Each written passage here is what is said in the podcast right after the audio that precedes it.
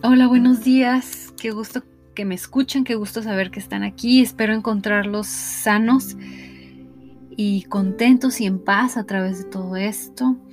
Ya vamos muy adelantados en esta espera, en esta cuarentena. Lo estamos haciendo bien. Em, hoy quiero hablarles de que es muchísimo más difícil y en realidad somos mucho más fuertes cuando callamos una ofensa cuando pedimos perdón y probablemente no fuimos los culpables.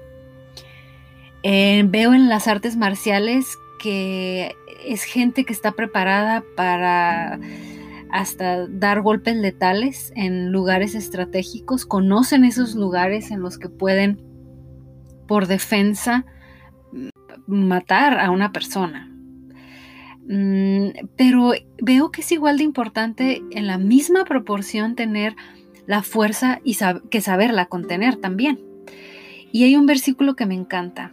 Me encanta porque guarda muchísima sabiduría y sobre todo veo que contradice lo que he aprendido en la vida o en la sociedad, que en mi opinión lo hace aún más poderoso porque también me dice algo, guarda un mensaje intrínseco y es que la sabiduría es más valiosa que el conocimiento o que la inteligencia o que la cultura general.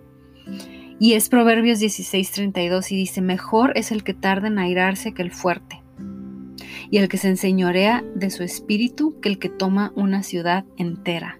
¡Wow! Está diciendo que cuando alguien tarda en enojarse, es que se enseñorea de todo y es que se convierte en el más fuerte, que la fuerza radica en guardar la calma. ¡Wow! Pareciera que es una contradicción, pero en realidad es el poder.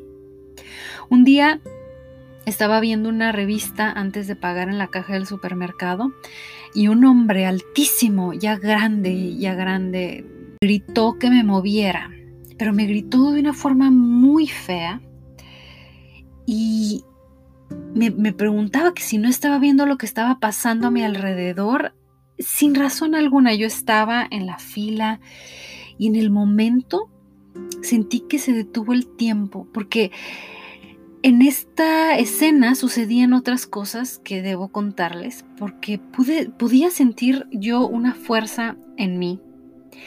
En ese momento, ese día en especial, sentía mucha seguridad en mí misma. Ustedes saben que hay días buenos y hay días malos, pero hay días que, wow, como que sientes que tienes el secreto o que, o que te ves bien y te sientes bien, como sea.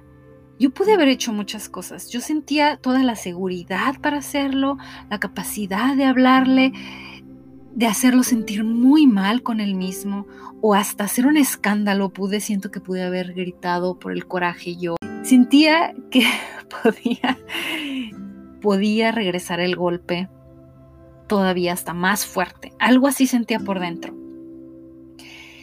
Y sin embargo, algo dentro de mí me dijo que, me que dejara pasar la ofensa. Que dejara pasar la ofensa y me dio hasta como el tiempo. Sentí de veras que se detuvo el tiempo como en la película de Matrix. No sé si ya la vieron. De verdad sentí que tuve el tiempo para escuchar la voz de Dios, tuve el tiempo para tomar la decisión y solo, claro que lo volteé a ver, lo volteé a ver a, su, a sus ojos y, les, y les sostuve la mirada. Estoy segura que él vio en, en mis ojos que yo podía hacer lo que quisiera para contraatacar. Pero como si tuviera una certeza en mi corazón, porque escuché a Dios decir que guardara la ofensa, que dejara pasar la ofensa, decidí disculparlo sin que él me pidiera perdón y pasar por alto su ofensa, así que en silencio y omitiendo palabra me moví como él quería, sin decir absolutamente nada, sin reaccionar, solo lo vi a los ojos fijamente, no sé ni siquiera muy bien cuánto tiempo pasó, sostuve su mirada y me moví. Lo hice para Dios, no lo hice para ese hombre, pero luego vi que me miraba a lo lejos sorprendido. Estaba más sorprendido él de mi reacción. Y yo estoy segura que en ese momento sucedieron cosas aún más importantes que las que yo alcanzo a comprender ahora. Pero me siento muy contenta de poder escuchar la voz de Dios y saber que a veces callar o perder no es perder, sino ganar. Gracias por escucharlos, espero todos los días. Eh, declaro bendiciones para sus casas, para sus familias, para las ciudades donde viven, sus países. Les agradezco que estén aquí. Bendiciones. Bye.